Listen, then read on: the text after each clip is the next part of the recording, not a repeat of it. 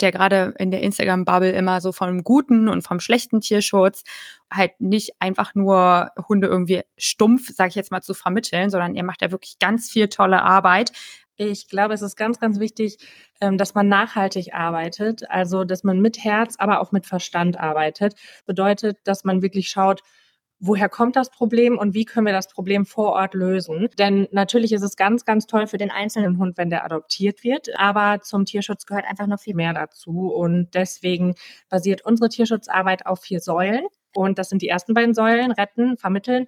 Dann kommt kastrieren und aufklären. Und das ist wirklich ein ganz, ganz wichtiger und ganz großer Teil von unserer Arbeit, zum Kastrieren gehört auch, ähm, das, das geht so Hand in Hand, die Aufklärungsarbeit vor Ort. Wir machen Aufklärungsunterricht in rumänischen Schulen. Wir laden regelmäßig auch Schulklassen zu uns ins Tierheim ein, wo die Kids dann mit den Hunden Gassi gehen, aber auch äh, Kastration erfahren. Die ähm, kriegen dann Kastrationsgutscheine für ihre Tiere, die die bei sich zu Hause haben und ähm, können den Eltern natürlich dann davon berichten.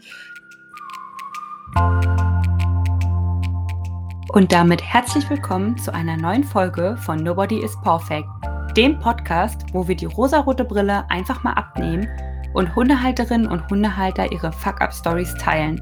Denn sind wir mal ganz ehrlich, wo sind diese Bilderbuchhunde und perfekten Hundehalter?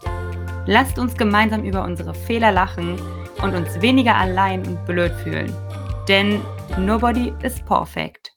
Hallo, herzlich willkommen zu einer neuen Special Edition hier in meinem Podcast. Bevor es jetzt gleich losgeht, möchte ich euch mal auf zwei Sachen hinweisen. Das erste ist nämlich, dass die Folge leider nicht in der gewohnten Audioqualität ist, denn es gab ein paar Internetschwierigkeiten. Dennoch kann ich euch versichern, es ist wirklich eine meiner liebsten Folgen jetzt schon. Ich finde das Gespräch und das Interview, was ich hier habe, so, so spannend und es lohnt sich wirklich dran zu bleiben. Es tut mir total leid. Ich habe wirklich Stunden an dieser Folge gesessen und die bearbeitet und versucht, es so angenehm wie möglich für euch zu schneiden. Ich hoffe, ihr könnt mir das verzeihen und ich wünsche euch trotzdem natürlich ganz viel Spaß beim Anhören. Das zweite ist, dass wir in dieser Folge auch über Tötungsstationen sprechen. Und ich möchte an dieser Stelle eine kleine Triggerwarnung aussprechen. Wenn wir zu dem Thema Tötungsstationen kommen und ihr das nicht ertragt, dann spult einfach ein bisschen vor. Wir reden auch nur wenige Minuten über das Thema. Natürlich gehen wir nicht ins tiefste Detail und ich bin auch der Meinung, dass es super spannend ist, sich das einmal anzuhören und sich dafür zu entscheiden, nicht aktiv wegzuhören. Aber natürlich möchte ich, dass es euch gut geht und dass ihr Spaß habt, dabei diese Folge hier anzuhören. Deswegen einfach der kleine Hinweis, spult ein paar Minuten vor und dann könnt ihr die Folge ganz normal weiter anhören. Jetzt aber ganz, ganz viel Spaß.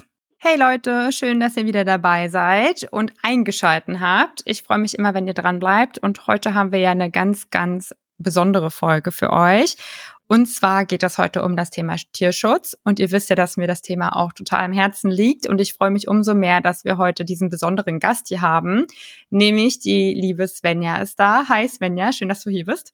Hallo Undine, ja, ich freue mich auch mega. Ja, und zwar ist Svenja nämlich die Gründerin von dem Verein Hunderettung Europa. Und ich kann mir vorstellen, wer sich für das Thema Tierschutz interessiert, der kennt den Verein auch, weil ihr seid ja doch recht bekannt in Deutschland, würde ich jetzt mal sagen. Genau, und ich habe ja vor einiger Zeit auch schon mal eine Umfrage gemacht bei meinem Instagram und gesagt, hey, wenn ihr irgendwie Fragen habt an den Verein und ich könnte euch garantieren, dass die auch seriös sind und gute Arbeit machen, welche Fragen hättet ihr denn dann? Und da habe ich mich mit der Svenja zusammengesetzt und wir sind die Fragen durchgegangen und wir haben da was richtig Schönes für euch vorbereitet. Und ich freue mich einfach total, dass wir heute einfach mal über das Thema quatschen und wir euch das Thema ein bisschen näher bringen und Svenja euch einen Einblick auch gibt in die Arbeit, die sie machen. Aber ich will jetzt mal gar nicht so viel vorwegnehmen. Svenja, stell dich doch einfach gerne mal kurz vor, wer du bist und wer euer Verein ist. Sehr, sehr gerne. Also erstmal vielen Dank an dich, dass du dem Tierschutz eine Plattform gibst mit deinem Podcast.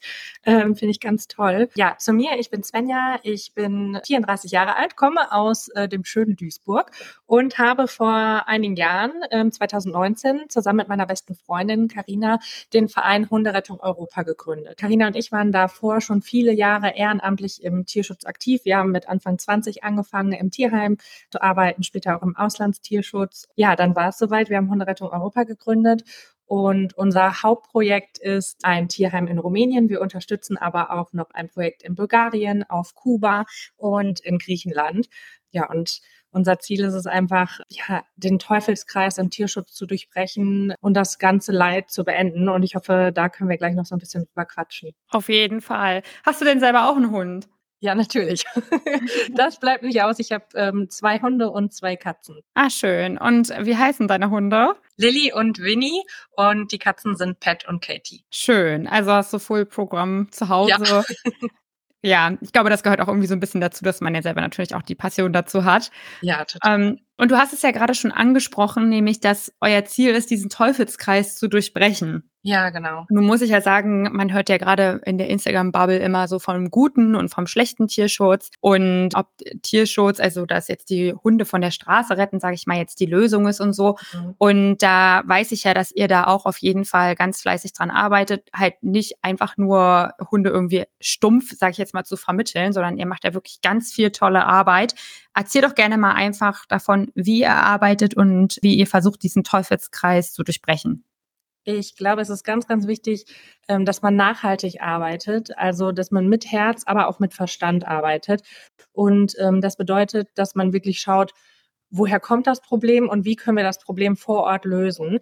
Denn natürlich ist es ganz, ganz toll für den einzelnen Hund, wenn der adoptiert wird, ähm, wenn er gerettet wird. Aber zum Tierschutz gehört einfach noch viel mehr dazu. Und deswegen basiert unsere Tierschutzarbeit auf vier Säulen. Zum einen dem Retten. Wir retten ähm, Hunde und Katzen von der Straße, aber auch aus Tötungsstationen, die es ja leider in Rumänien gibt, ähm, wo die Hunde regelmäßig nach Ablauf einer Frist getötet werden. Wir vermitteln Hunde in ein schönes, passendes neues Zuhause, sowohl in Rumänien vor Ort als auch nach Deutschland. Aber auch nur dann, wenn es wirklich zum Hund passt. Also nicht jeder Hund möchte in Deutschland in einer Familie glücklich werden. Da muss man wirklich schauen, ähm, wie ist der Charakter und welcher Hund passt wohin. Und das sind die ersten beiden Säulen, retten, vermitteln.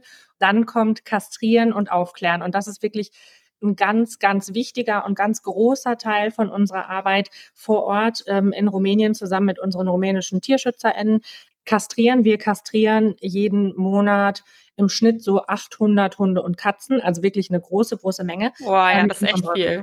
Ja, ja, also das ist wirklich viel. Mit ähm, nicht nur einem Tierarzt, also wir haben einen Tierarzt im Tierheim, der im Tierheim wirklich arbeitet. Wir arbeiten aber auch noch mit fünf weiteren Tierärzten aus der Region zusammen, die dann auch für uns kastrieren. Und zum Kastrieren gehört auch, das, das geht so Hand in Hand, die Aufklärungsarbeit vor Ort. Das heißt, unser rumänisches Team spricht wirklich mit den Menschen da vor Ort, klärt die über Kastrationen auf, über richtige Haltung der Tiere.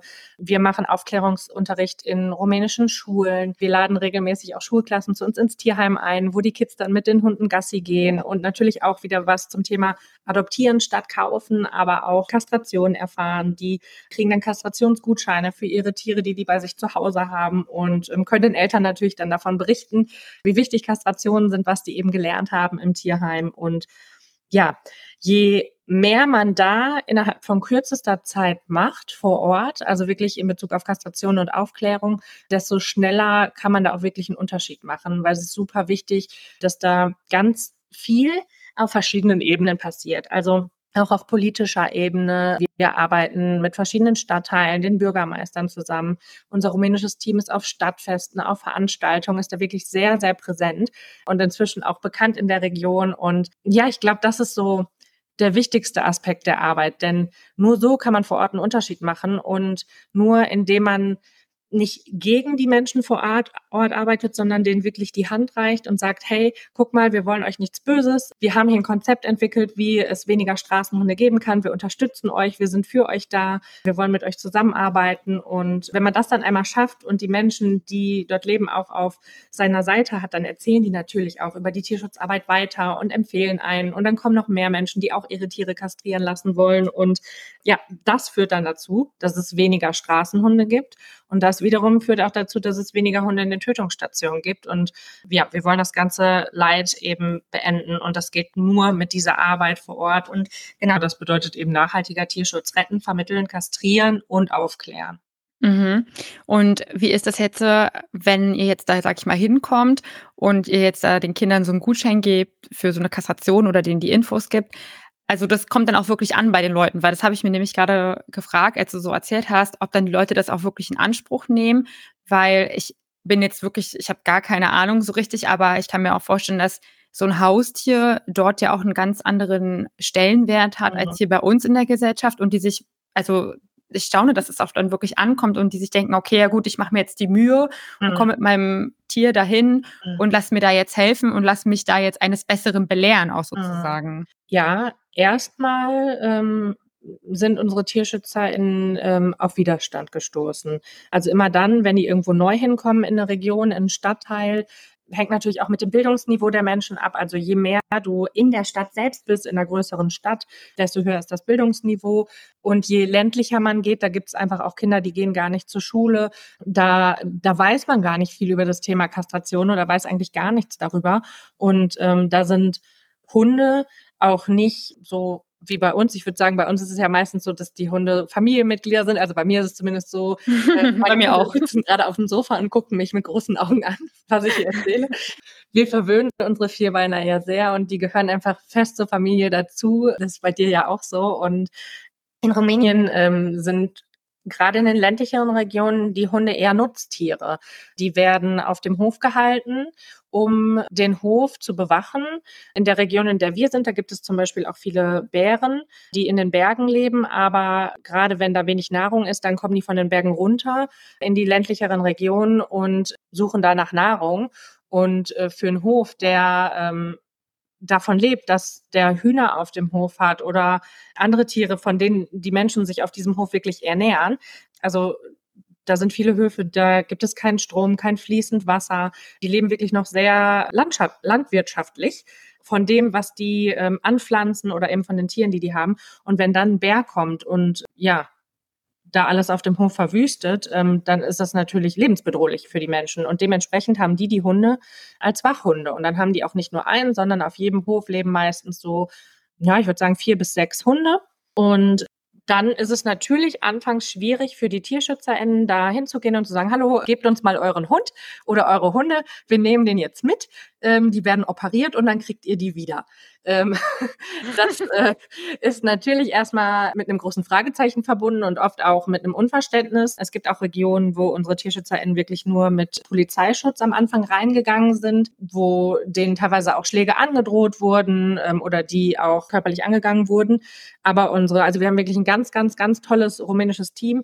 Die sind trotzdem immer wieder dahin und die waren immer sehr, sehr verständnisvoll und freundlich und ja, haben auch verstanden, dass die Menschen ja einfach Angst haben vor dem Neuen, was da jetzt hinkommt und gar nicht verstehen, was, was äh, das Team da jetzt möchte. Haben denen deswegen immer wieder die Hand gereicht und mit denen gesprochen und ich war jetzt im September ähm, zuletzt bei uns im Tierheim. Da war ich auch mit bei ähm, so einer Aufklärungs- und Kastrationskampagne, wo ähm, wir in einem Dorf waren und da sagte unser Tierschützer, der für die Kampagne verantwortlich ist, der Starte, in der Region waren wir hier vor ein paar Wochen und die Menschen wollten uns schlagen und guck mal jetzt, ähm, jetzt versammeln die sich alle um uns und bringen uns schon ihre Hunde und die waren super freundlich. Also die haben sich tausendmal bei uns bedankt, die fanden das ganz, ganz toll, was wir machen ähm, und waren sehr interessiert. Manche waren auch skeptisch, aber die meisten waren sehr positiv interessiert und hatten Lust mit uns zu arbeiten. Und ich denke, das zeigt, ja, wie viel es bringt, wirklich mit den Menschen zu arbeiten und immer wieder präsent zu sein und zu zeigen, ey, wir wollen euch nichts Böses, sondern im Gegenteil, wir tun euch was Gutes, wir tun den Hunden was Gutes und wir wollen mit euch zusammenarbeiten. Ich glaube, dadurch können wir ähm, nur, ja, nur durch dieses Miteinander können wir das erreichen, mit den Menschen vor Ort zusammen und äh, das funktioniert und das ist ganz, ganz toll. Das klingt auf jeden Fall richtig toll. Also wirklich mal zu verstehen, auf welche Hürden ihr als Verein stoßt, aber dass es wirklich eine Veränderung in der Gesellschaft dort und in dem Denken halt bringen kann, weil als du so angefangen hast zu erzählen, ja, die haben dann da ihre Hofhunde und wenn dann ein Bär kommt und so, ich meine, ja. so ein Hund kannst du ja einfach nicht jetzt dann da nehmen und nach Deutschland vermitteln, sage ich mal. Ich glaube, der hat keinen also zumindest nicht zu jedem, ja. je nach Deutschland. Ja. Die kannst du nicht jetzt irgendwie dann an alleine in Berlin in irgendeinem Hundepark ja. ausführen. Äh, das geht natürlich nicht. Also ich finde das total schön, dass ihr einfach sagt, ja, das ist ja auch nicht die einzige Möglichkeit, um diesem großen Problem entgegenzuwirken. Mhm. Ähm, und es gibt ja auch, wie du sagst, Tötungsstationen in Rumänien. Wie seid ihr denn da als Verein? Welcher Meinung seid ihr denn? Ist das denn sinnvoll, so eine Tötungsstation zu haben? Hilft denn das auch, dieses Problem anzugehen? Vielleicht noch ganz kurz zu den Hofhunden, da habe ich noch einen Gedanken. Ja, natürlich. Und dann komme ich auf das nächste Thema. es ist ja auch nicht unbedingt sinnvoll, den Menschen einfach die Hunde wegzunehmen und zu sagen, hey, ähm, ne, wir nehmen den Hund jetzt bei uns ins Tierheim auf und vermitteln den dann nach Deutschland. Das ist ja gar nicht zielführend, sondern die kümmern sich ja für ihre Verhältnisse gut um die Hunde und die mögen die ja auch. Also die haben sich total gefreut, wenn wir die dann von der Kastration wiedergebracht haben. Und vielleicht dann nochmal den Hintergrund zu erklären, warum ist es so wichtig, dass wir diese Hunde kastrieren. Also jeder Hof hat so vier bis sechs Hunde und tagsüber ist der Hof auf. Das heißt, die Hunde gehen in der Nachbarschaft spazieren. Die sind nicht auf dem Hof, die sind bei den Nachbarn und jeder Nachbar hat ja vier bis sechs Hunde. Und wenn die alle unkastriert sind, kann man sich vorstellen, was passiert. Also unglaublich viele Mamas mit Babys und ähm, die werden dann nachher natürlich, wenn die auf dem Hof nicht alle versorgt werden können, ja, auf die Straße gesetzt oder die kommen gar nicht erst so weit. Und genau da gilt es ja, den Teufelskreis zu durchbrechen. Also ähm, zu sagen, wir lassen es gar nicht erst dazu kommen, dass die Hunde, die auf den Höfen sind, frei rumlaufen, sich vermehren, Babys bekommen und diese Babys dann auf der Straße leben. Also das ist so dieser typische Kreislauf, wie die rumänischen Straßenhunde überhaupt entstanden sind. Ähm, Genau, deswegen ist es so, dass auf vielen Höfen auch ähm, Hundemamas mit Babys sind, weil die ähm, Hunde auf den Höfen sind eben nicht kastriert und die ähm, Höfe sind tagsüber auf. Ähm, die Hunde vermehren sich dann mit den Nachbarshunden und abends wird der Hof eben geschlossen und die Hunde bleiben auf dem Hof. Aber manchmal sind die Hunde auch auf der Straße. Dementsprechend kann es passieren, dass die Mamas ihre Babys auch auf der Straße bekommen. Und spätestens, wenn die Babys dann größer werden, werden die meistens auch ausgesetzt, weil die ja gar nicht von den Höfen versorgt werden, weil es einfach viel zu viele Hunde sind. Diese Babys werden dann größer, die vermehren sich auch und so entsteht das ganze Straßenhundeproblem in Rumänien. Dann kommen wir nämlich jetzt zu deiner nächsten Frage. Ähm, dann kommen die Hundefänger von der Tötungsstation und fangen die Straßenhunde ein, bringen die Hunde eben in die Tötungsstation. Und in Rumänien gibt es ein bisschen mehr als 100 Tötungsstationen. Es gibt Tötungsstationen, die sind eher kleiner, das heißt, da leben so um die 200 Hunde. Und dann gibt es größere Tötungsstationen mit 1000 oder 2000 Hunden. Und ja, es ist wirklich sehr, sehr schrecklich, was da passiert. Die Tötungsstationen werden vom Staat finanziert, also von den einzelnen Regionen. Der Bürgermeister der Region kann dann zum Beispiel sagen, hey, in unserer Region gibt es ein Straßenhundeproblem. Liebe Tötungsstation, kümmert euch darum. Und die fangen dann, die kriegen dann wirklich ein Kopfgeld pro eingefangenem Hund, für rumänische Verhältnisse sehr, sehr viel, fangen die Hunde ein bringen die in die Tötungsstation und verwahren die dann da bis zum Ablauf einer Frist und dann können die Hunde dort getötet werden und werden auch getötet. Je nachdem, wie voll es dort ist, geht das natürlich schneller oder langsamer, aber schon allein die Bedingungen, bis die Hunde getötet werden, sind in den Tötungsstationen schrecklich. Also es gibt eine Tötungsstation, in der wir regelmäßig sind und da ist es zum Beispiel auch so, dass die Hunde oft tagelang kein Futter und kein Wasser bekommen. Wir sehen es da ganz oft, dass die Hunde ihren eigenen Urin trinken oder ihr, ihren Kot essen. Es sind viel zu viele Hunde in einem Zwinger, die sich oft auch gar nicht verstehen. Ähm, aufgrund des Hungers ist ähm, das Aggressionspotenzial natürlich noch höher. Es gibt Beißereien. Die Hunde verletzen sich schwer, die beißen sich zum Teil tot. Also es ist wirklich ganz, ganz schrecklich. Natürlich ähm, sind da auch keine hygienischen Bedingungen in solchen Tötungsstationen. Dementsprechend, wenn Welpen in die Tötungsstation kommen, werden die ganz häufig mit einer Viruserkrankung infiziert, weil da einfach nicht desinfiziert wird und dann stecken die sich gegenseitig an und sterben auch daran schon auch. Und wenn die von alleine nicht gestorben sind, dann werden die nach Ablauf einer Frist getötet.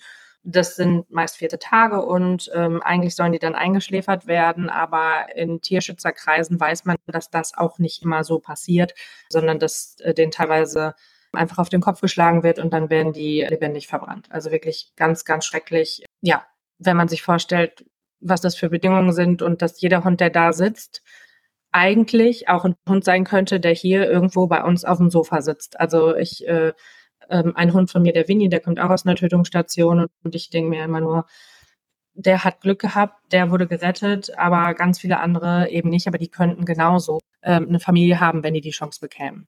Mhm. Oder halt, wenn es erst gar nicht dazu kommt, dass es so ja, viele Hunde genau, gibt, die halt, genau. dass es halt überhaupt diese Tötungsstationen geben muss.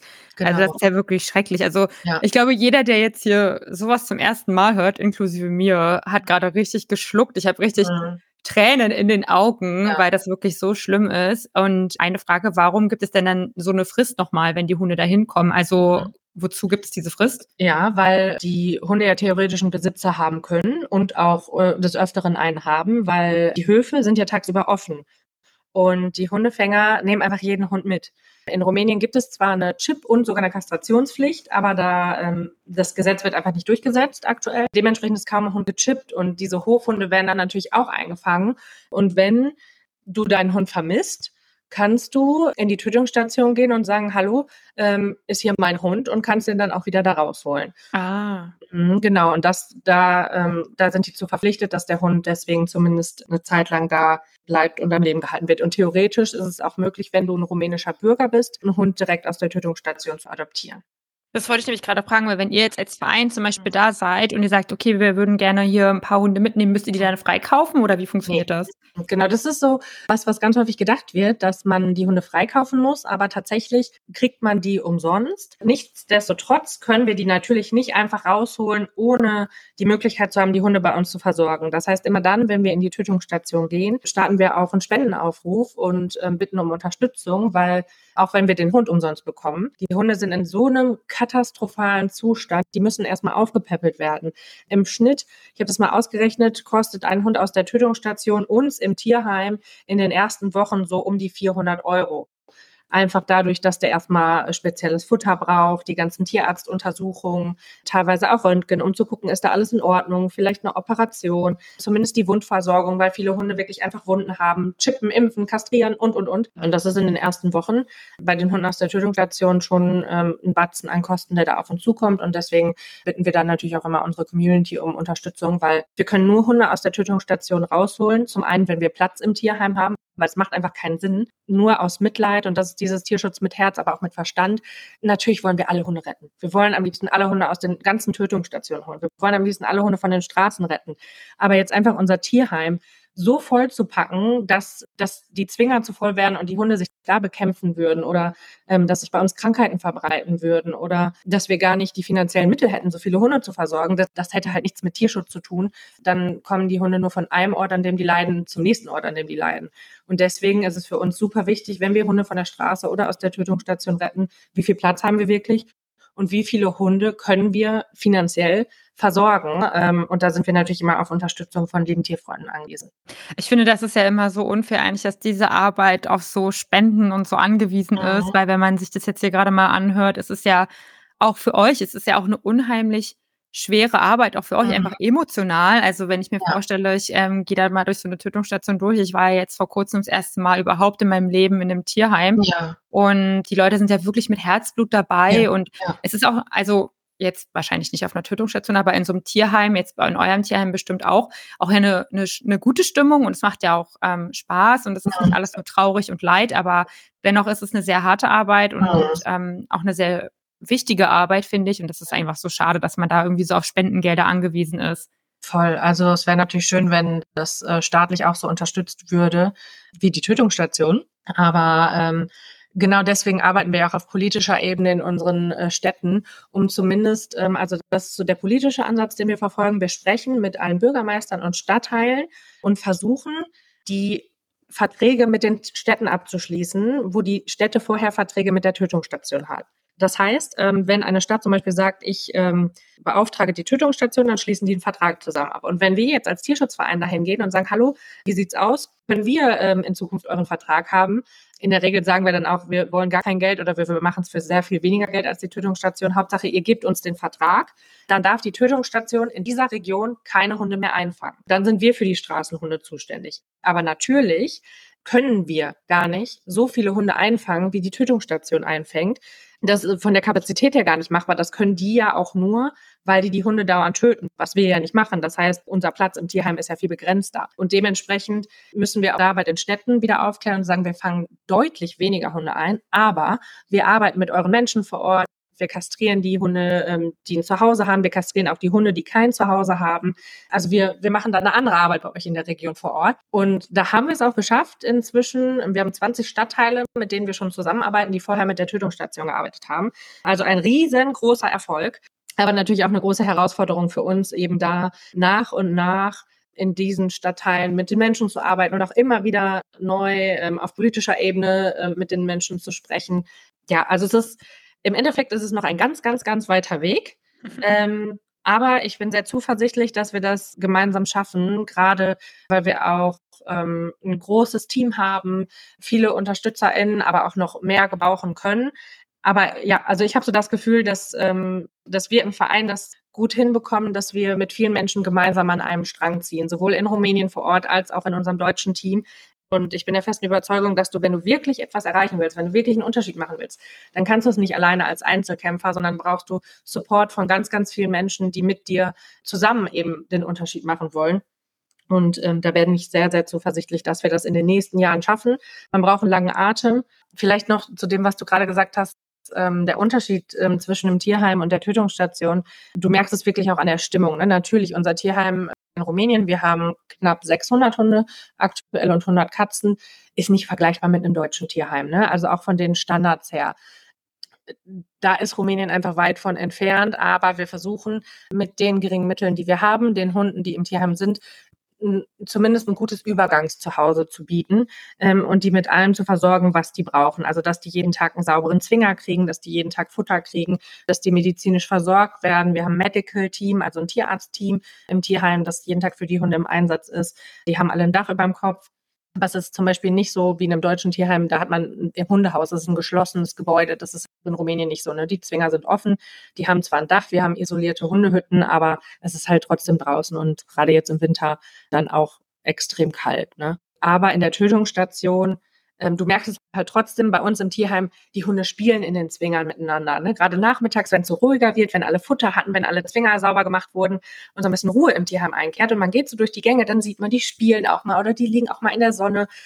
Die weinen auch mal, weil die sich natürlich wünschen, aus dem Tierheim rauszukommen. Ähm, Stelle ich mir zumindest immer so vor. Aber im Vergleich zur Tötungsstation, da ist eine ganz bedrückte Stimmung. Du, du kommst da schon hin. Also ich, ich weine auch jedes Mal, ne? Ähm, obwohl ich da wirklich jetzt schon so oft war. Oft ist es eher ruhig oder das Gebell von den Hunden hört sich auch ganz anders an. Eher so verzweifelt, finde ich. Das ist eher so ein schrilles Bellen.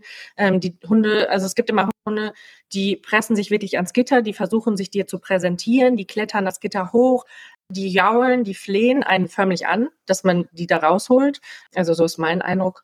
Und dann gibt es Hunde, die haben sich schon aufgegeben, die liegen irgendwo hinten in irgendeiner Ecke ähm, und heben nicht mal mehr den Kopf. Die sind am Ende ihrer Kräfte und insgesamt ist die Stimmung einfach extrem bedrückend. Und das Schlimmste, oder ja, das Schlimmste ist eigentlich, dass es noch nicht mal zu irgendwas führt. Also in Rumänien wird jetzt seit ähm, bestimmt zehn Jahren ähm, getötet also gibt es diese Konzepte Tötungsstation und die Statistiken belegen, dass die Zahl der Straßenhunde überhaupt nicht gesunken ist. Das heißt, das funktioniert einfach gar nicht. Das ist null nachhaltig, das ist äh, ganz, ganz schrecklich, ganz viel Tierleid, ähm, kostet die Regierung auch noch ganz viel Geld und ähm, löst das Problem überhaupt gar nicht. Mhm. Ähm, von daher hoffe ich, dass wir mit unserer Aufklärungsarbeit ähm, da vor Ort von Region zu Region immer weiterkommen und ähm, den Menschen da eben auch die Augen öffnen, dass Kastration und Aufklärung der eigentlich richtige Weg ist. Weil du kannst es sehen, in äh, Regionen, wo schon viel kastriert wurde, sind viel, viel weniger Hunde auf den Straßen, ähm, weil ja einfach keine neuen Hunde nachkommen, wenn hm. die Hunde sich nicht vermehren. Ne? Hm. Das wollte ich nämlich gerade fragen, ob ihr irgendwie einen, schon einen Vergleich irgendwie haben, ja. also ziehen könnt zur Region, wo ihr schon lange ja. tätig seid. Ja, ja, also das, das sieht man wirklich schon, gerade in den Regionen, wo man eben schon länger aktiv ist, ähm, dass es da viel weniger Straßenhunde gibt. Aber ähm, Rumänien ist ein großes Land, es, ist, ähm, es gibt sehr, sehr weite Flächen, gerade in den ländlicheren Regionen. Also ich glaube, du als Tourist, wenn du jetzt so da durchfahren würdest durchs Land, würdest du, je nachdem, wo du bist, gar nicht so viele Straßenhunde sehen. Sagen wir mal, man ist jetzt in einer größeren Stadt.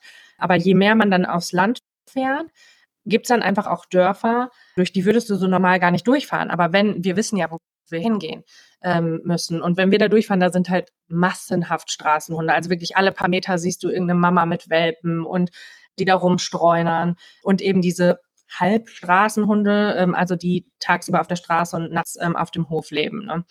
Die sind da einfach noch massenweise und ähm, da muss man wirklich ganz, ja, ganz speziell von Region zu Region immer weitergehen ähm, und sehr kleinteilig arbeiten. Ne? Also teilweise klopfen unsere Tierschützer an jede Tür. Die klingeln überall, die klopfen überall, die sprechen wirklich mit jedem Menschen einzeln, was natürlich einfach dauert, ne? Ja, ja, das dauert. Aber wie willst und, du die anders erreichen, wenn äh, wenn wenn es eben ähm, keinen Strom gibt oder so? Also wir waren letztes Jahr in einem Dorf, ähm, da ist dann ein, ähm, als unsere Tierschützer reinkamen, ist ein älterer Mann mit einer Trompete durchs Dorf gegangen und hat trompetet, was für alle Dorfbewohner bedeutet, hey, wir haben Besuch in unserem Dorf, kommt mal alle raus. Ne? Das kann man sich gar nicht vorstellen, ja. irgendwie, ne? Wahnsinn. Ja, ja, also es ist eine ganz andere Welt. Ja. Und ähm, um jetzt nochmal den Schwenk auf die Vermittlung zu machen, weil du hattest ja schon gesagt, eine weitere Säule ist ja auch die Vermittlung. Eine Frage, die ja auch oft gestellt wird und ähm, jetzt mir auch aufkommt, dann hast du diese Hunde da in, in, der ländlichen Region und ihr bringt die dann in euer Tierheim. Mhm. Inwiefern könnt ihr denn überhaupt einschätzen, ob der Hund nach Deutschland gut vermittelbar ist, beziehungsweise in welches Zuhause der gut passen würde? Mhm. Mm, das merkst du, wenn du mit dem Hund arbeitest. Und ähm, sowohl unser rumänisches Team ähm, als auch unser deutsches Team. Also wir haben regelmäßig, ähm, wir selbst sind einfach regelmäßig vor Ort, äh, mehrmals im Jahr.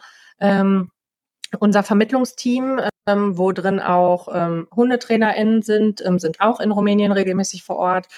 Wir haben eigentlich immer deutsche Volontäre, also EhrenamtlerInnen, die ähm, im Tierheim auch wohnen. Wir haben eine kleine Tierheimwohnung, die im Tierheim wohnen und dann die Tierpfleger bei der Arbeit unterstützen und dann auch uns helfen, dabei die Hunde einzuschätzen oder eben, wenn ähm, dass die Fotos und vor allem Videos machen von den Hunden, wie die sich verhalten, wie die sich im Zwinger verhalten, wie die sich beim Gassi verhalten, wie die sich auf unserem Hundespielplatz, den wir im Tierheim haben, verhalten in bestimmten Situationen. Unsere Hundetrainerinnen ähm, und Verhaltensberaterinnen, die können ähm, anhand der Videos auch schon gute Einschätzungen treffen. Und dann ist natürlich ein ganz wichtiger Aspekt, auch die Menschen aufzuklären, die einen Hund adoptieren wollen.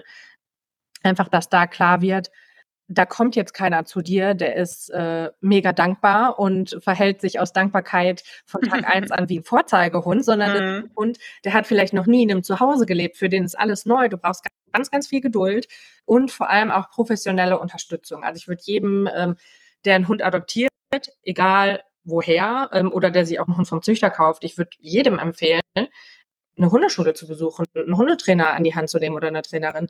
Auch wenn man schon seit 40 Jahren Hunde hat oder so. Ähm, das ist ja immer so das Hauptargument. Ähm, Brauche ich nicht.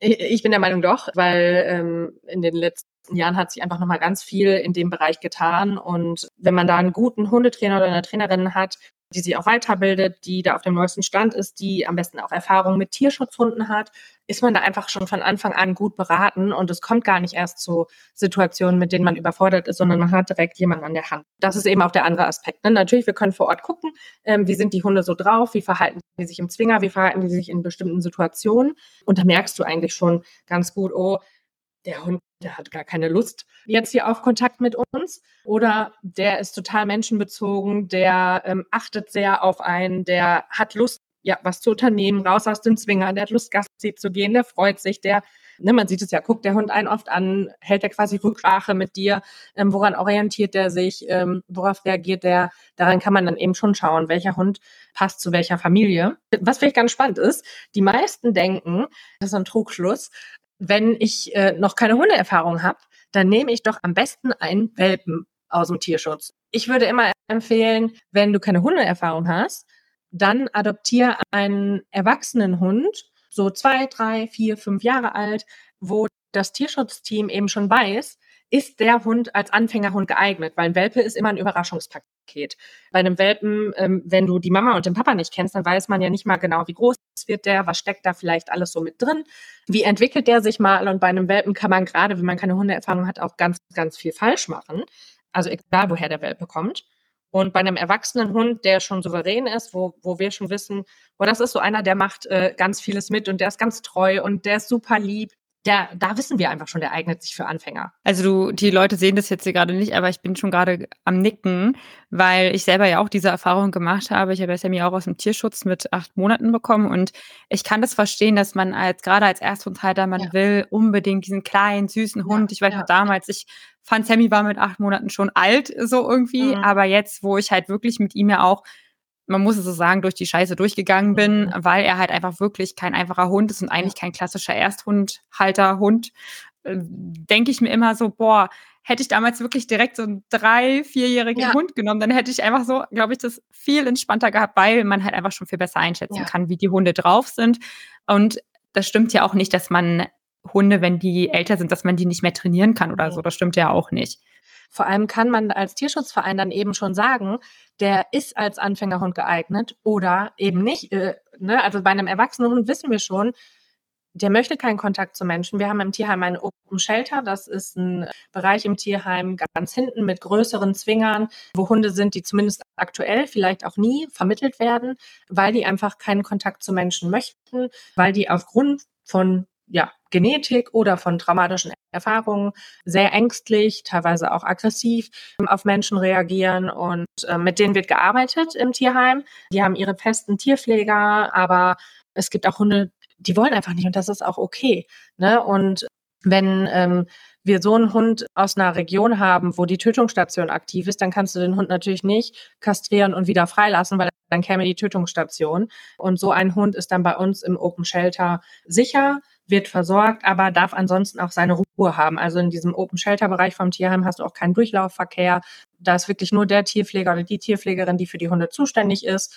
Und ansonsten dürfen die da ähm, ja, in Frieden leben und das ist auch in Ordnung. Und ich glaube, so eine Option in einem Tierheim zu haben, ist auch ganz, ganz wichtig, weil natürlich hast du sonst, wenn du jetzt dir vorstellst, du hast ein Tierheim, wo du Hunde von der Straße aufnimmst, dann müssen ja alle Hunde irgendwie vermittelt werden, damit das Tierheim nicht nach ein paar Wochen komplett voll ist mit unvermittelbaren Hunden. Mhm. Und ähm, deswegen haben wir gesagt, nee, es geht nicht. Es gibt ja auch Hunde, die sind einfach nicht vermittelbar. Was machen wir mit denen? Die können aber auch nicht ihr Leben lang in einem ja relativ kleinen Zwinger sitzen. Freilassen können wir die auch nicht, ähm, wenn da noch die Tötungsstation aktiv ist. Also was wird gemacht? Und deswegen haben wir diesen Open Shelter Bereich mit diesen großen Gruppenzwingern ja, ins Leben gerufen. Und so haben wir eben auch immer die Option, wenn wir einen Hund kennenlernen und ähm, merken, okay, das passt einfach nicht. Ne? Also wenn du einen ängstlichen Hund hast, einen großen ängstlichen Hund zu einer Familie mit drei, vier Kindern, Berlin, Großstadt, ergibt einfach keinen Sinn. Ne? Nee, ähm, der, nee. Dieser Hund wird niemals glücklich werden. Höchstwahrscheinlich wird er irgendwann Krankheiten aufgrund des permanenten Stress, den der hat, bekommen. Die Familie wird auch nie glücklich werden und höchstwahrscheinlich werden die auch danach nie wieder einen Hund aus dem Tierschutz adoptieren. Das ist halt nicht Sinn der Sache, ne? Naja, oder halt eben das halt auch, was viele ja auch kritisieren, oder der Hund landet dann halt hier irgendwo in einem ja. Tierheim, ne? Und das ja. ist ja auch nicht das Ziel, also nee. das wollt ihr ja auch nicht. Nee. Wie ist denn das jetzt aber nun eigentlich, wenn ihr ein Tier vermittelt habt, also den ja. Hund ähm, vermittelt habt und die, es stellt sich heraus, das passt jetzt irgendwie doch nicht. Mhm. Ähm, gibt es irgendwie die Möglichkeit, dann sich an euch nochmal zu wenden? Ja, klar. Also die ähm, Adoptanten haben auch nach der Adoption ihre Vermittlerin oder ihren Vermittler ähm, als Ansprechpartner. Aber wenn man jetzt schon merkt, so, oh, das sind jetzt doch mehr Herausforderungen als gedacht, weil natürlich, das kann auch passieren. Ne? Ein Hund ist, wir, wir können ja jetzt keine Garantie darauf geben, wie sich der Hund in Deutschland verhält. Wir sehen, wie der sich bei uns in Rumänien verhält. Das, das kann natürlich auch bei dem deutschen Tierheim passieren. Ne? Also du Du siehst einfach nur, wie verhält sich der Hund gerade in den Situationen mit den Menschen, die wir da vor Ort haben. Und wenn er dann nach Deutschland in der Familie kommt, kann es sein, dass der sich trotzdem nochmal ganz anders verhält. Vielleicht ja auch, weil die Familie irgendwas ganz anderes macht. Ne? Also auch da ähm, eine große Rolle spielen ja auch immer wir Menschen in unserer Kommunikation zu dem Hund also ich finde ja auch immer bei einer Hundeschule, beim Hundetraining, werden eigentlich mehr die Menschen trainiert als die Hunde. Äh, ja. es ist ja irgendwie so, ne? Deswegen haben wir ein ehrenamtliches äh, Beraterteam ähm, aus Hundetrainerinnen und Verhaltensberaterinnen. Wenn man jetzt schon merkt nach der Adoption, boah, äh, da sind jetzt irgendwelche Herausforderungen aufgekommen, damit haben wir jetzt gar nicht gerechnet, dann leitet unsere Vermittlerin oder unser Vermittler weiter ans Beraterteam und äh, die Person, die den Hund adoptiert hat, kann dann da quasi die erste Hilfe über eine Videoberatung von unserem ehrenamtlichen Team bekommen. Aber das ersetzt natürlich keine Hundeschule. Ne? Ähm, aber oft hilft das auch schon, weil ja, ne, wenn man sich jetzt so zurückerinnert, als man seinen Hund bekommen hat, die ersten Wochen sind einfach hart. Ähm, da gerät man auch mal in Panik ähm, und denkt so, oh Gott, oh Gott, ob wir hier jemals zusammenwachsen werden, keine Ahnung. Und wenn man dann ähm, eben das Beraterteam an der Hand hat und die einem schon helfen und sagen, ne, guck mal, das ist ganz normal, probier's mal so und mach mal das, vielleicht reagiert dein Hund ja dann so, ähm, dann fühlt man sich schon viel sicherer. Das heißt, da können wir dann auch schon oft abholen. Und sollte jetzt aber doch mal irgendwas passieren, unvorhergesehen. Also wenn überhaupt, dann ist es bei uns eigentlich eher so, dass es dann daran liegt, dass jemand plötzlich schwer erkrankt oder ähm, Paar hat sich getrennt, ähm, irgendwas an den Lebensumständen hat sich ganz gravierend verändert, dann haben wir die Möglichkeit, dass wir ähm, den Hund erstmal bei uns ähm, auf einer Pflegestelle aufheben, äh, aufnehmen und den Hund dann weitervermitteln oder dass der Hund direkt von dem zu Hause, in dem er ist, mit unserer Hilfe weitervermittelt wird. Aber natürlich geht das nicht von heute auf morgen und ich glaube, das muss einem auch immer klar sein, wenn man einen Hund adoptiert, dass da nicht, das ist nicht wie, ja, ich habe mir ein Shirt gekauft, gefällt mir jetzt doch nicht, äh, kann ich umtauschen, sondern dann müssen wir als Verein natürlich auch erstmal gucken. Wir müssen eine passende Pflegestelle finden oder ein neues Zuhause und es dauert einfach ein bisschen. Ne? Also äh, man kann dann nicht sagen so, hallo, ich will den jetzt loswerden und da kommt jemand, äh, sammelt den ein und dann ist er weg. Ja, das heißt, ihr werdet dann wahrscheinlich auch schon bei der Wahl des Zuhauses, also wenn ja. Leute sich bei euch bewerben, um den Hund zu adoptieren, werdet ihr dann auch noch mal ganz genau gucken, passt das wirklich, um halt genau solche Situationen auch zu vermeiden. Genau, genau. Also bei unserer Vermittlung ähm, füllt man erstmal eine Selbstauskunft aus, die schon mal sehr ausführlich, ähm, wo man wirklich viele Fragen beantwortet und dann beinhaltet das Vermittlungsgespräch auch noch ja, das ist so um die drei Stunden, ein Videocall, wo die Vermittlerin dann nochmal mit der Familie darüber spricht und über ganz, ganz viele Themen aufklärt, nochmal alle Fragen gestellt werden dürfen. Und dann gibt's ja noch den Hausbesuch. Im Tierschutz nennt man das Vorkontrolle. Ich mag den Begriff jetzt nicht so gerne, weil es oft gar nicht so ums Kontrollieren geht, sondern eher einfach um nochmal die Adoptanten im Zuhause zu besuchen, nochmal zu quatschen, zu gucken, hey, wo habt ihr das Körbchen aufgestellt? Wo soll der Futternapf stehen? Ist auch wirklich die ganze Familie mit der Adoption einverstanden? Hat vielleicht der Papa noch irgendwelche Fragen, die er im Videocall noch nicht gestellt hat? Oder gibt es noch irgendwas bei den vorhandenen Katzen oder Hunden zu beachten? Also eigentlich eher nochmal ein persönliches Gespräch vor Ort zu führen. Das heißt, es gibt da wirklich schon äh, viele Instanzen, um zu gucken, passt es wirklich und fühlen sich alle Beteiligten mit der Adoption auch wohl und gut vorbereitet, sodass da nichts mehr schiefgehen kann, wenn der Hund kommt. Oder die Katze. Ja. ja, macht total Sinn, finde ich, äh, da einfach dann auch nochmal zu schauen. Also ich finde so ein Vorkontrollentermin das meinte ja auch nicht böse, ich wollte da jetzt nicht irgendwie gucken, ob da die da irgendwelche Leichen im Keller verstecken, ja. sag ich jetzt mal, oder gucken, wie die so wohnen oder ja, so. Ne? Ja. Es geht ja wirklich einfach darum, dass man am Ende eben so einen Rücklauf vermeidet. Man schaut, dass der Hund auch wirklich da, also dass es von beiden Seiten einfach auch gut passt dann am Ende. Mhm. Äh, wie ist denn das, wenn man jetzt als Person gerne helfen, eurem Verein oder generell im Tierschutz helfen möchte, aber man möchte jetzt keinen Hund adoptieren? Ja. Was kann man denn stattdessen machen? Also man kann natürlich ehrenamtlich bei unserem Verein aktiv werden, ähm, bei Hunderettung Europa arbeiten inzwischen um die 300 EhrenamtlerInnen in ganz Deutschland verteilt, teilweise auch Schweiz und Österreich. Jeder hilft von zu Hause aus in dem Bereich, ähm, der einem Spaß macht und in dem man eh stark ist. Also das kann sein Social Media, Facebook, Instagram, TikTok. Das kann sein Texte schreiben für die Webseite oder irgendwas Technisches für die Webseite machen. Das kann sein Grafikdesign oder eben Vermittlung, Hundetrainerinnen und Hundetrainer, Verhaltensberater ähm, in suchen wir immer dringend für unser Beraterteam. Das ist natürlich mega toll, wenn uns da jemand ehrenamtlich unterstützt. Ja, es gibt auch ähm, verschiedene Büroteams, wo man zum Beispiel mit Excel oder mit Listen arbeitet. Also als Verein ähm, sind wir einfach in den letzten Jahren gewachsen und da gehört auch ganz, ganz viel im Hintergrund zu. Und das stemmt unser ehrenamtliches Team. Und ähm, deswegen, man kann einfach mal auf unsere Webseite schauen, auf hunderettungeuropa.de. Da steht auch ein bisschen was zum Thema Ehrenamt. Und dann kann man uns in dem Bereich, der einem Spaß macht, von zu Hause aus unterstützen, Teil unseres Teams werden.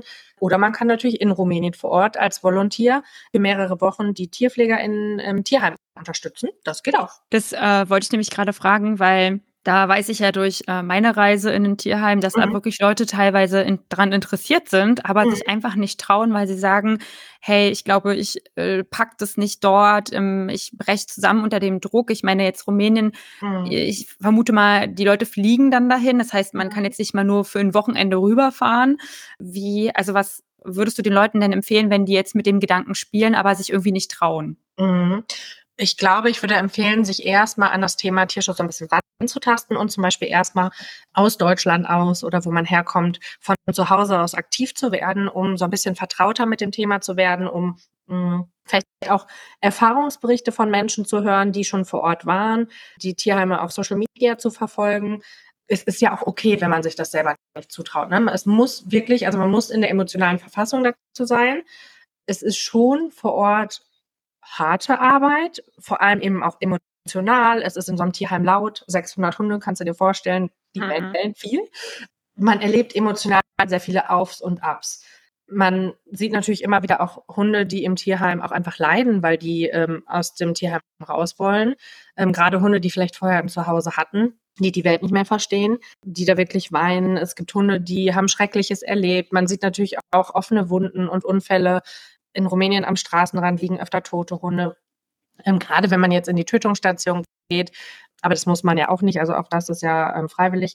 Aber dann braucht man natürlich schon starke Nerven. Auf der anderen Seite, das sage ich auch immer jedem, der mit uns reist, du kriegst so viele Küsschen, wie du garantiert noch in deinem Leben zuvor gekriegt hast. Und du hast auch unglaublich viele Glücksgefühle, weil bei uns im Team ist es so, du gehst in Zwinger und die Hunde begrüßen dich freudig, die springen an dir hoch, die verteilen Küsschen, die tauen auch so schnell auf, auf auch viele schüchterne Hunde, wo du dann merkst, hey, ich habe mich jetzt eine halbe Stunde in den Zwinger gesetzt und schon kommt der und lässt sich vorsichtig streicheln und, oh, guck mal, jetzt habe ich schon mal ein zartes Küsschen auf die Wange gekriegt oder so. Also es ist auch ähm, so viel Schönes und man hat auch so viel Spaß im Team, ähm, wenn man was unternimmt und an Projekten arbeitet mit den Hunden, weil du, du bist ja unter Gleichgesinnten, unter Menschen, die ähm, ja genauso ein großes Herz für Tiere haben wie du selbst. Von daher gibt es auch ganz, ganz viel Positives. Also ich glaube, man, äh, man braucht gute Nerven und deswegen macht es Sinn, wenn man jetzt noch unsicher ist, dass man sich so rantastet. Was aber, finde ich, nie eine Option ist, also ich höre das manchmal, dass jemand sagt, boah, ich kann das ganze Leid gar nicht ertragen, ich gucke mir das nicht mehr an. Ich finde, weil man das nicht ertragen kann, das passiert ja trotzdem. Und weggucken ist dann eben auch keine Option. Also es gibt ja viele Möglichkeiten, wie man sonst noch helfen kann. Zum Beispiel, indem man Aufklärungsbeiträge auf Social Media teilt. Teilen kann jeder auf Instagram und Co. Das ist äh, ein Klick und dann teilt man es in seiner Story oder in seinem WhatsApp-Status oder so. Und dadurch erhöht man ja die Reichweite für Themen, über die aufgeklärt werden müssen, über ähm, für Hunde, die ihn zu Hause suchen, für Spendenbeiträge. Das ist so wichtig. Das ist was, was wirklich jeder machen kann ähm, oder eben selbst spenden ähm, und aktiv werden. Also mhm. ähm, ja, ich glaube, man, man pirscht sich da so ans Thema ran und ähm, wird mit der Zeit immer wärmer damit und irgendwann traut man sich dann auch vor Ort. Mhm.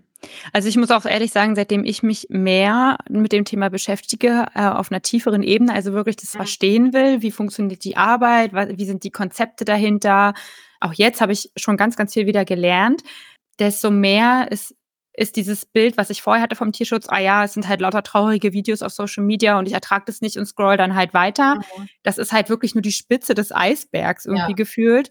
Und äh, was ich auch nochmal an dieser Stelle sagen möchte, dass meine Erfahrung auch ist, es ist ja, wenn du dort bist im Tierheim, ich meine, du hast es vorhin auch gesagt, wenn du zum Beispiel auf so einer Tötungsstation bist, dass du jedes Mal weinst. Mhm. Es ist überhaupt nicht schlimm, auch dann dort mal zu weinen oder ähm, das, das äh, traurig oder schlimm zu finden, weil man ist ja gemeinsam und natürlich alle finden das traurig ja. und ähm, man nimmt sich dann auch in den Arm, aber es geht ja dann auch weiter und ich finde gerade dadurch, dass man ja dort auch hilft, mhm. aktiv hilft und in Bewegung ist und eine Aufgabe hat und so und auch einfach so viel Schönes ist. Also man lacht ja auch gemeinsam und die Hunde ja. freuen sich und so ist es irgendwie dann am Ende, wenn man dann diesen ersten Schock, sag ich jetzt mal, überwunden hat, mhm. auch einfach eine total schöne Arbeit. Also ja. so erging mir das zumindest. Voll. Ich glaube auch, wenn man wirklich mit den Menschen spricht vor Ort und auch so nachfragt und grundsätzlich dafür aufgeschlossen ist, warum macht ihr das so, warum ähm, nicht anders oder so. Also wenn man da in den Dialog tritt, dann lernt man super, super viel. Und ähm, natürlich, wie du sagst, ne, man rettet ja auch ganz viele Hunde und hilft ganz vielen Hunden mit seiner Anwesenheit. Die fassen Vertrauen wegen dir. Die haben einen schönen Moment an dem Tag, weil du mit denen kuschelst. Oder eben, wenn man zum Beispiel in die Tötungsstation geht. Ähm, natürlich ist es ganz, ganz schrecklich, aber also bei uns ist es immer so, wir gehen dahin, wir schauen vorher, wie viel Platz haben wir im Tierheim und ähm, dann gehen wir dahin und schauen eben, wie viel wird gespendet, wie viele Hunde können wir rausholen auf Basis der Spenden und des Platzes im Tierheim. Und dann kommen die Hunde am nächsten oder am übernächsten Tag raus und die kommen dann zu dir ins Tierheim. Und das ist so krass, dann fließen wieder Tränen, weil ähm, das sind Hunde, die hast du eben kurz vorher noch da gesehen, du hast geweint, weil du dachtest, boah, nein, die müssen sterben. Und das, was mir immer das Herz bricht, ähm, ist eigentlich jedes Mal siehst du irgendeinen Hund, der deinem eigenen Hund ähnlich ist in der Tötungsstation. Und jetzt stell dir mal vor, du würdest deinen Hund in der Tötungsstation sehen. Das ist einfach, uah, das ist ganz, ganz mhm. schlimm mein Winnie, ähm, der ähm, kommt ja auch aus einer Tötungsstation und der hat ein Auge. Ähm, der hat damals sein Auge verloren. Und natürlich, jetzt immer, wenn ich in der Tötungsstation einen einäugigen Hund sehe, äh, spätestens dann brechen alle Dämme. Und wenn du dann aber die Möglichkeit hast, diesen Hund aufgrund von Unterstützung im Tierheim aufzunehmen und der kommt einen Tag später ins Tierheim und dann kommt der in den Zwinger, der ist sauber, die Näpfe sind voll und da sind Tierpfleger drin, die diesen Hund dann streicheln das kann man sich nicht vorstellen. Die Schwänzchen wedeln so krass von den Hunden. Das ist immer so schön. Die futtern alle, die beschnuppern alles, die schlagen sich die Bäuche voll, trinken ganz viel und dann legen die sich erstmal hin und dann schlafen die. Und dann siehst du richtig, die schlafen so tief. Du, die säufen so richtig so, oh. also die merken sofort, dass die ähm, an einem sicheren Ort sind.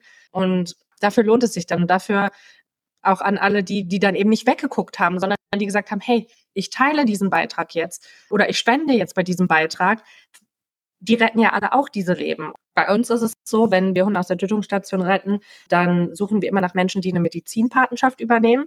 Und die Medizinpatenschaft ähm, ist ab 10 Euro möglich und die ermöglicht zum einen, dass wir die Hunde aus der Tötungsstation dann eben medizinisch versorgen können. Und auf der anderen Seite geht ein Teil der Kosten auch in Kastrationsprojekte. Das heißt, auch da man unterstützt immer auch den nachhaltigen Aspekt, sodass wir mehr Hunde kastrieren können, damit gar nicht mehr so viele Hunde in die Tötungsstation kommen. Also so, dass sich äh, der Kreis da auch wieder schließt. Mhm. Ja, was du am Anfang schon gesagt hast, dass man nicht immer nur sich auf einen einzelnen Hund mhm. fokussiert, sondern halt auch auf die Ursache des Problems ja. sozusagen. Ja. Aber schön. für uns als Tierschützer, glaube ich, das, was einen am meisten motiviert, sind dann wirklich die einzelnen Hunde, die man rettet, die Geschichten, die Happy Ends, die man dann so erlebt, wenn der Hund nach Deutschland kommt und du denkst, boah, ja, den, ich weiß noch, wie der in der Tötungsstation aussah. Und jetzt ist das hier so ein selbstbewusstes Kerlchen und wedelt durch den Wald. ja, ich glaube auch, also das sind halt so die, die einen emotional am meisten berühren, weil man liebt ja halt auch Hunde und Tiere und alles. Aber ich fand auch, was du vorhin gesagt hattest, dass ähm, Städte, wo die Leute vorher skeptisch waren und jetzt kommt ihr dahin und die bringen euch schon die Hunde und so. Ich ja. finde, das ist, also ich, dieses Bild in meinem Kopf ist auch ja. einfach so wertvoll, weil wirklich so ein Umdenken stattfindet ja. und das ja wirklich, also da fängt, also ich finde, das ist ja die Nachhaltigkeit auch einfach, genau, ne? Genau. Finde ich wirklich total schön und ja, wer weiß, vielleicht, vielleicht kommen wir auch mal mit, also und schauen wir das mal an. Du bist herzlich eingeladen, auf jeden Fall. Ähm, wir sind auch nächstes Jahr wieder mehrmals vor Ort, kommen gerne, gerne ins Tierheim vorbei und lernen die ganzen Hundis kennen. Da komme ich, da komme ich auf jeden Fall mal drauf zurück. Ja, ähm, dann hattest du ja noch mir, bevor wir die Aufnahme gestartet haben, noch gesagt, weil ich sie gefragt habe, Mensch, ähm, es geht ja hier auch so um Fuck-Up-Stories und klar, das ist jetzt hier eine Special Edition und äh, wir reden über die eure Arbeit. Aber du hattest gesagt, du hast trotzdem eine kleine lustige Geschichte aus dem Tierschutz mitgebracht. Ja. Und ich würde sagen, äh, jetzt so zum Abschluss kannst du die gerne nochmal erzählen. Sehr gerne. Ähm, äh, natürlich habe ich auch solche Stories mit meinen Hunden, aber ich dachte, die aus dem Tierheim passt eigentlich ganz gut. Wir ähm, sind ja regelmäßig vor Ort.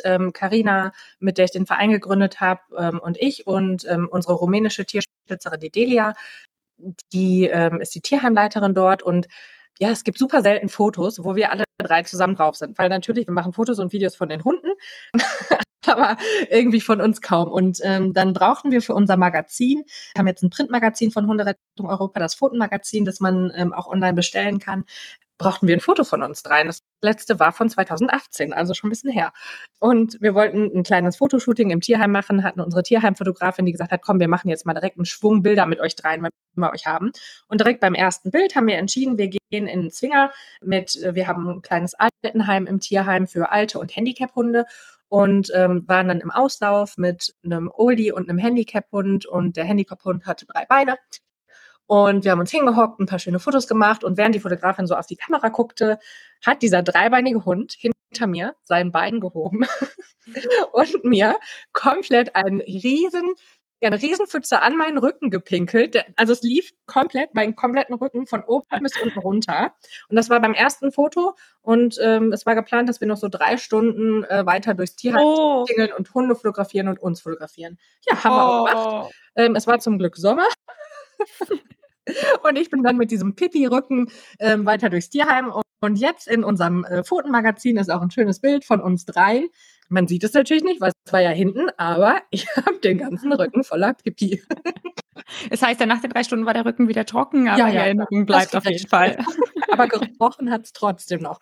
Und natürlich auch in jedem Swinger, in den wir danach gegangen sind, alle Hunde haben so ein bisschen irritiert an mir geschnüffelt. Ja, das glaube ich. Ja. Aber passiert öfter mal, dass man mal kurz ähm, angepinkelt wird. Aber der ganze Rücken, das war das war dann schon auch neu für mich. Aber wir haben herzlich gelacht. Ja, eine schöne Erinnerung auf jeden Fall, wenn man jetzt immer das Foto sieht dann. Ach Mensch. Ja, ja ich dank, danke dir auf jeden Fall für diesen Lacher noch am Ende und ähm, auch für deine Zeit heute. Es war auf jeden Fall sehr, sehr interessant. Ich glaube, wir könnten jetzt noch ewig weiter quatschen, ja. weil das Thema, ich finde das Thema super, super spannend und ich finde es super wichtig, auch da mehr ins Detail zu gehen und den Leuten zu erklären, wie das eigentlich alles funktioniert. Also danke nochmal an deiner Stelle für deine Zeit und ähm, dass du hier unsere Fragen beantwortet hast. Sehr, sehr gerne. Und wer mag, kann natürlich auch bei uns bei Hunderettung Europa mal vorbeischauen auf der Webseite oder auf Social Media. Also wir klären auch über viele Themen auf. Ähm, und wenn jetzt noch eine Frage offen geblieben ist, wo ihr sagt, die brennt mir jetzt aber noch auf der Seele, meldet euch sehr, sehr gerne bei uns. Also wir beantworten die natürlich auch gerne. Und vielleicht quatschen wir ja irgendwann nochmal. Ja, genau. Macht das auf jeden Fall. Und ja, auch Leute, wenn ihr irgendwie interessiert seid, dass es nochmal eine zweite Folge gibt, dass ich Sven dann nochmal einlade oder dass wir irgendein anderes Format oder irgendwas machen, dann schreibt uns einfach. Äh, wir finden da bestimmt irgendeinen Weg. Und ansonsten, wie Sven ja schon meinte, schaut unbedingt mal bei deren Profil vorbei. Sie haben auch super viele spannende Infoposts. Also ähm, es werden nicht nur Vermittlungsanzeigen geteilt, sondern auch ganz, ganz viele andere Sachen. Finde ich auch immer sehr spannend. Ja, und dann äh, sind wir auch schon wieder am Ende der Folge. Dann wünsche ich dir noch einen schönen Tag, Svenja. Danke nochmal für deine Zeit. Es hat mir sehr viel Spaß gemacht. Dir auch. Dankeschön. Und dann bis zum nächsten Mal. Ciao.